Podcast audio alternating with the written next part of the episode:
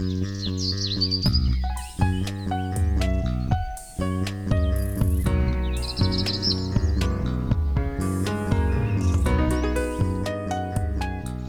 迎收听《来一口垃圾》，我是 Amy，我是心怡。今天我们要来聊一个应该算是很热门，但是又蛮尴尬的题目——加密货币。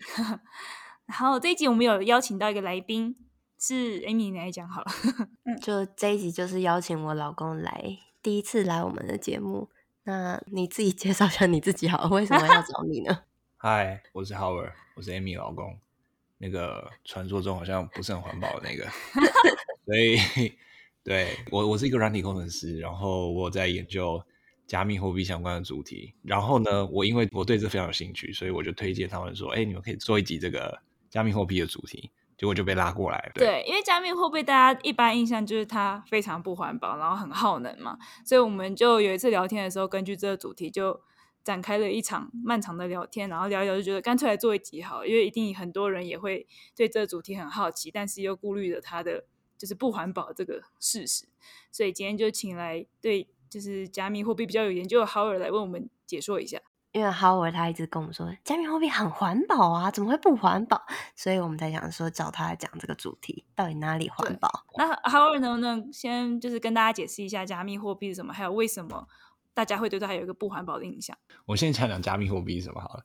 加密货币呢，简单来说就是一种虚拟货币，然后它的功能跟你现在在使用的钱，台币啊、美金啊，其实没什么两样，它就是可以让你拿来交易东西，只是它是存在网络上的电脑里面，所以你是碰不到它的。至于它为什么会呃被大家觉得说它很消耗能源，很对环境很不好，这个其实跟它的功能，就是它是怎么做到这件事情，有很大的关系。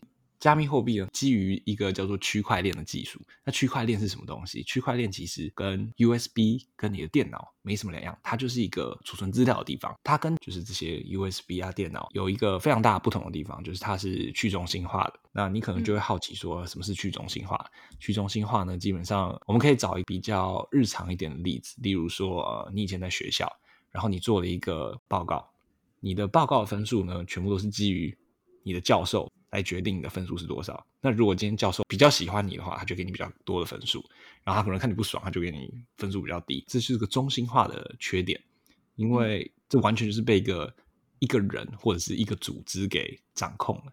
那我觉得我们现在的货币啊，其实跟跟中心化就是非常有关系，因为我们的钱大部分都存在银行，然后银行就是被一群人给操控着，又或者是说，整个国家使用货币，例如说美金或台币，是政府控制的。今天美国政府想印钱，他就只需要在电脑里面可能多打几个零，然后他就可以去印，把这些钞票印出来。然后这些钱其实基本上就是他们控制，也是无中生有。所以这就是一个中心化的组织。那去中心化的话，如果我们拉回就是刚刚那个学校那个概念，就是说，呃，学校的报告，那一个去中心化的。学校报告分数大概会怎么打？其实你可以想象，就是找你的同学，每个人都帮你看一下你的报告，然后去看说，哎，他觉得你的报告应该得几分，然后最后呢，你的报告可能就是这些人的呃分数来取平均，然后最后得到你的报告分数。这其实也是比较公平的一种方法吧。那区块链它其实就是一个去掉中心化的储存方法。刚刚你讲讲区块链的时候，你是拿 USB 跟电脑相比嘛？所以意思是这区块链它是需要一个实际的硬体、一个数据中心的存在，还是它是在就是云端上？云端其实也是实际的硬体，所以对，呃，你可以把它想象成云端，但是现在的云端是被科技公司给控制的嘛，所以这其实也是一个中心化的储存方式。那区块链就有点像是去中心化的云端。你刚刚说现在的云端是被科技公司所控制，它是怎么控制？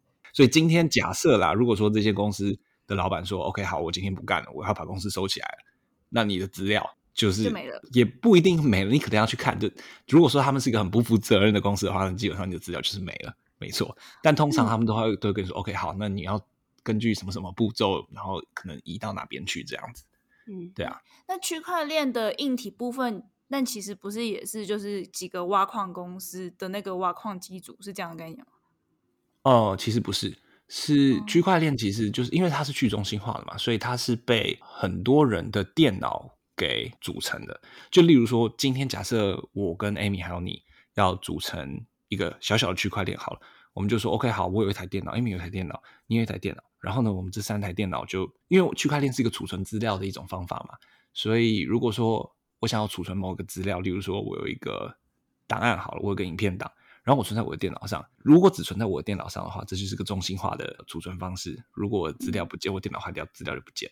所以我需要把资料传给你们两个，所以你们两个就各有一台电脑，都都存有这份资料。所以这就是一个去中心化的方式。然后现在的区块链就是说，哦，这电脑不是被某一个企业或某一个人给掌控，而是大家去储存这个资料。大家就是指所有挖矿的人是吗？不是所有挖矿的人，而是所有有电子钱包的人。呃，不是有电子钱包的人，而是说，呃，所有参与区块链、参与区块链的电脑有分两种，一种是负责储存的，还有一种是所谓的挖矿。也有可能一种电脑是它在做两个功能都在做的。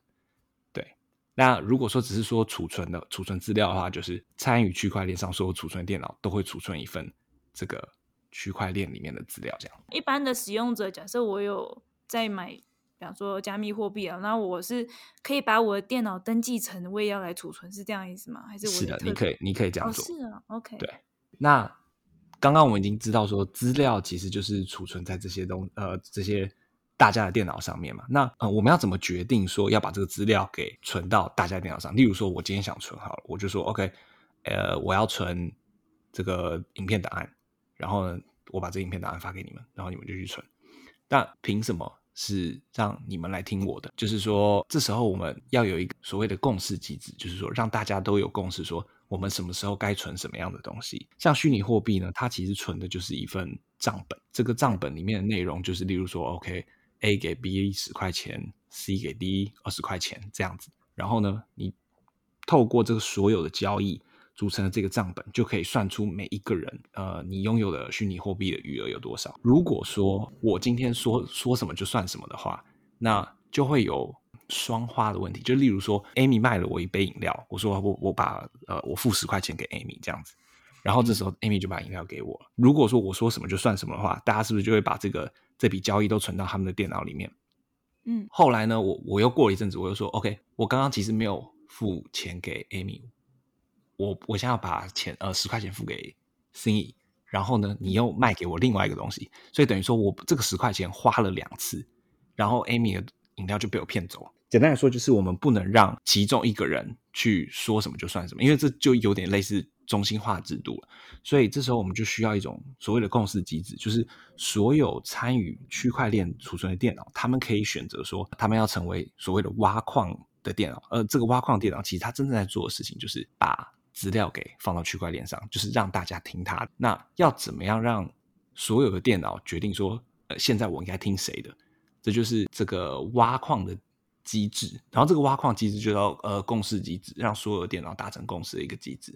那这个共识机制可以呃有很多种，就是有不同的方法可以达到这个共识机制。然后现在最主流的共识机制叫做工作量证明。这个机制就是说，谁的工作量最大？那我们就听谁的？这这工作量是怎么定义的？这时候你可能就，如果说你之前有听过一些加密货币的主题的话，你可能就会听过说，哦，其实他们在玩一个游戏，就是猜数字的游戏。所有的电脑呢都在猜其中一个数字，然后呢，他们需要花很多的计算力去猜这个数字。如果说他们是第一个猜中的，他们就有权利说，OK，现在大家听我的，我要把我这个交易放上去了。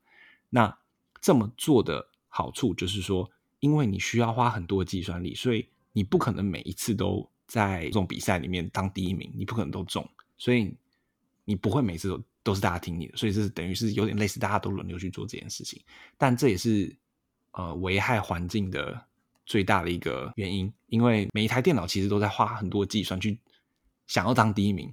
但是真正有用到，就是这些计算真的真的算数的时候，只有第一名的那个算数，其他人就算花了这么多努力或这些点，如果没没有赢的话，他们其实这些呃资源都是浪费。很惨的就是说，现在的最主流的加密货币其实都是在用这种方法，工作量证明。所以简单来说，就是每一台电脑在挖矿的时候，就是一直不断的在计算、在跑、在耗电，然后只是为了算出来看谁比较快。然后就可以把这个资料存在云端上。对，这是这样没错。可是我需要补充一句啊，为什么大家想做这件事？为什么大家想浪费电做这件事情？原因就是因为我们现在拿比特币当例子好了，现在比特币一颗，我记得好像是四万块美金。然后，如果你成为了赢得这个计算，就是猜数字比赛的，你只要赢一次，你就可以拿到六点二五颗比特币。嗯，哇，超过二十万美金，这个奖励会慢慢的减少。但是就以现在来说，现在比特币我记得好像是它平均是十分钟会写一次资料到区块链上，也就是说每十分钟它就是在发六点二五颗比特币出来给某一个某一台电某一台电脑，而这台电脑的拥有者就是可以拿到这笔钱。这样十分钟的是不是说就是这个运算题目的难度是固定被设计在十分钟的运算量？对，没错，嗯，没错。这样听起来是不是有越多人投入这个运算游戏里面，那这个运算游戏的题目就会被设得越难，因为它永远要维持十分钟嘛。可是可能一开始是十台电脑十分钟，现在变成十万台电脑十分钟。是，对，没错，就是这样。那如果是这样的话，就是比特币的耗电量是不是永远都只会一直往上升？因为只会有更多人想要投入这个运算游戏。就短期来说是这样，没错。可是比特币会有发完的一天。呃，我忘记它是会发完的，我 忘记它是在哪一年会发完。不过等到一旦这比特币发完了，就不太会有人愿意再继续做这件事情。等到比特币发完了之后，如果那时候还要再认证这个交易，就不能用这个方式。交易要放上去区块链这个步骤，除了比特币这个本身给你的奖励之外，你作为发出交易的人，就例如说我今天要发交易好了，我今天说我要发十颗比特币给 Amy 好了。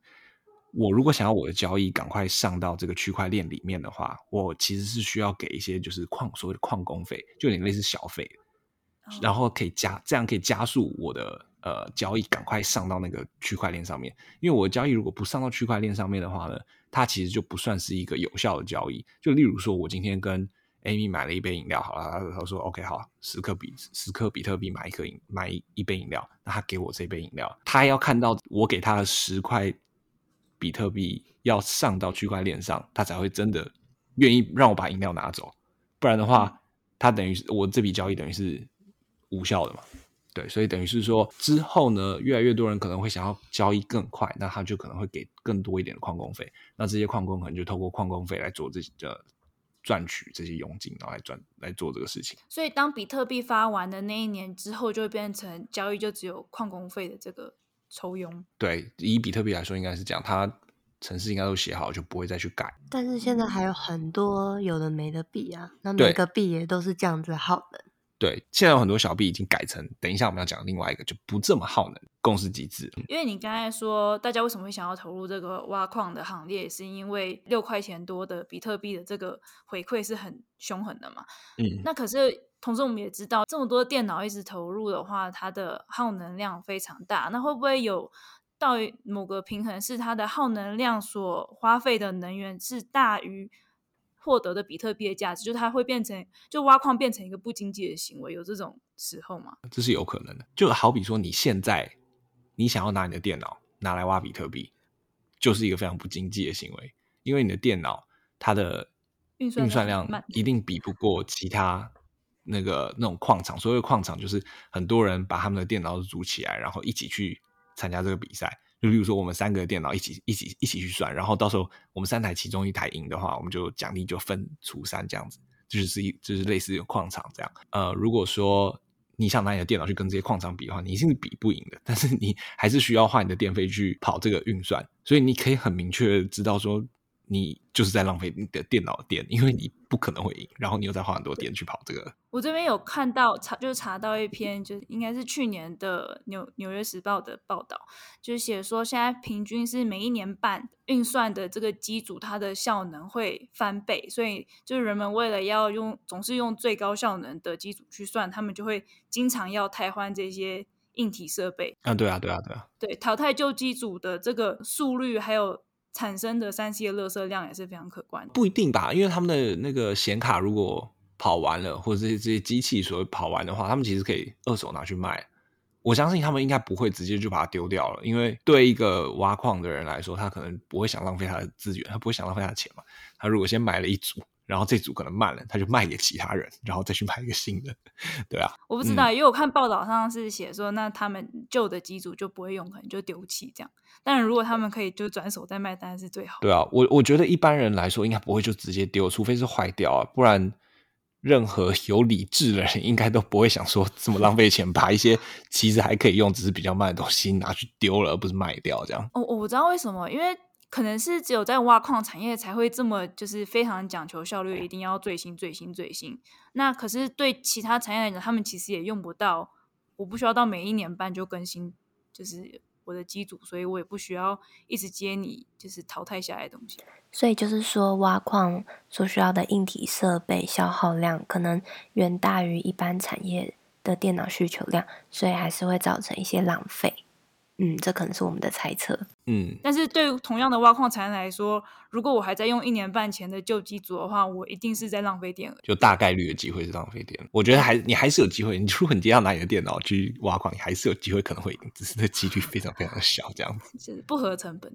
对啊，那接下来我们来讲一下，就是第二个公司机制，是第二个主流公司机制，叫做呃 Proof of Stake，是比较环保的那个吗？对，就是其实所有的共识机制，大概只有工作量证明是最不环保的，其他机制其实就有点类似我们一般电脑的运算，其实没有到非常复杂。然后第二个共识机制叫做 Proof of Stake，持有量证明。这个机制，这个游戏玩法呢，比起刚刚会非常的省电，然后比较环保。那原因就是刚刚有点类似，大家都在竞争，大家都在玩一个游戏，然后竞争当第一名。那这个共识机制有点类似你在买乐透，所以大家呢就投钱进去，你投的钱越多，被选中就是当你被选中可以把资料放上区块链的那台电脑的几率就越高，就是那是买乐透。嗯、对，它的机制其实就是这样子。那我就我我不用讲太细，但是呃，它跟工作量证明最主要的差别就是在这边。那这样听起来不太公平啊！就是万一有人很有钱的话，那他的资料就永远都一直被写进去，那他就有可能遭。篡改就是，而且会负责越富，是这样嘛？然后到最后就会有钱，有这个币值很多的人，他就会拥有更更容易有更多这个钱。对，持有量证明的最主要最大的一个缺点，但这个也就是为什么可以防止其他人去篡改这个资料的主要原因。因为你如果想要每一次都被选中，就是当成。放呃写资料到区块链上的人的话，你势必需要花很多的呃放很多的钱到这个区块链里面。第一是，如果你每一次都想要赢，你要放超过跟比跟其他人比起来，而且而且是其他人总和比起来还多的钱进去。然后再来就是，如果你今天真的 OK 好，你每次都赢，你试着去写一些就是非法的交易进去之后，如果被人家发现了，大家就知道说 OK 好，这个区块链里面的加密货币会被害。所以这里面的加密货币一点价值都没有，所以之后一个这个加这个加密货币的价值就会跌。那一旦跌了，最大损失者就是你自己。不要被人家发现就好了。但没有办法，因为所有的这个交易放到区块链上之后呢，它并不是就这样放上去就没事了。在自由量证明里面会有其他的电脑会去做认证，去看说，哎，你的你的这个每一笔交易，你放上去的每一笔交易是不是合理的？那如果说你被人家发现说你放了一些非法交易上去之后，你你当初放在这个就是当初你买乐透，其实有点像是说你把你的钱锁在一个一个账户里面，然后如果说我们发现你放了非法交易，那我们就会从你的呃当初放进去的账户的一些钱去扣掉一些，然后当做惩罚，所以让你不会再继续做类似的事情，这样子，你就会发现说这个机制其实就。只是很单纯的电脑，可能就简单的运算，就不需要说让所有电脑去做这种无谓的竞争这样子。然后现在有越来越多的加密货币是在往这个方向前进。然后第二大的加密货币叫以太币，他们一直有预计想要从工作量证明改到持有量证明，预计说今年可能会做这件事情，但他们从去年就。一直在讲，然后一直拖拖拖拖拖，也不知道什么时候才会完成这样子。所以，如果以太币成功转型过去的话，应该就会少掉很多的耗电跟碳排。对，但是比特币并没有打算做这件事情，所以比特币不倒的话，其实还 还是相对会有就是 蛮多无谓的计算。为什么不打算做这件事？做这件事情是一个很工程浩大或成本很高的事吗？这个转换？哦，因为比特币的开发者是一个很神奇的人物啊，但是大家到现在还不知道他是谁。然后他也没有打算就是继续去改进这个区块链的，呃，就是这个这个虚拟货币，这个加密货币这样子。然后他当初提出这个货币，其实也就只是就是他的一个一篇论文，然后讲讲述这个概念，就是把金钱给去中心化。那那为什么以太币要拖这么久？他们本来就已经。有很大的用户了，然后你要把这个整个公司机制给改掉，其实是，一个非常大 浩大的工程。因为第一是你不想要出什么差错，毕竟有很多人把钱都放在这个里面。然后再来就是好像没有像他们，因为他们是第二大的嘛，所以没有像到他们这么大的规模也在做成功做成这件事情。他们应该也很担心说会会不会出什么问题这样。但我不是他们的开发者，我也不知道，这是我的猜想啊。我觉得等到他们如果转换这种运算方式的话，他们就会变第一大，大家就会舍弃比特币。好，我就会舍弃比特币。嗯、好好，但是其实其实我觉得他们自己的开发者也有点怕。有的时候我就在看他们的那个论坛，他们就说他们就很担心，说不知道会不会出什么问题。然后也有可能有人因为他们改成这样子，而就不不使用他们以太币，因为可能就像有些人会跟你刚刚一样的担心。会说是富者越富这种问题，就是你需要放很多钱进去，你才能成为那个成为挖矿，就就是资料放到链上的中奖人。对对对，中奖的人。我我提出这个主题的原因，就是因为现在有越来越多的币是在做这个持有量证明，不是工作量证明，所以呢，加密货币们其实没有这么的消耗能源。嗯、但是就是要普及才行啊，毕竟我们大部分听到的那些大的虚拟货币都还在用工作量证明。呃，你听过什么加密货币？就比特币呀、啊、以太币呀、啊、什么 SafeMoon 啊、狗币呀、啊，这些不是都是？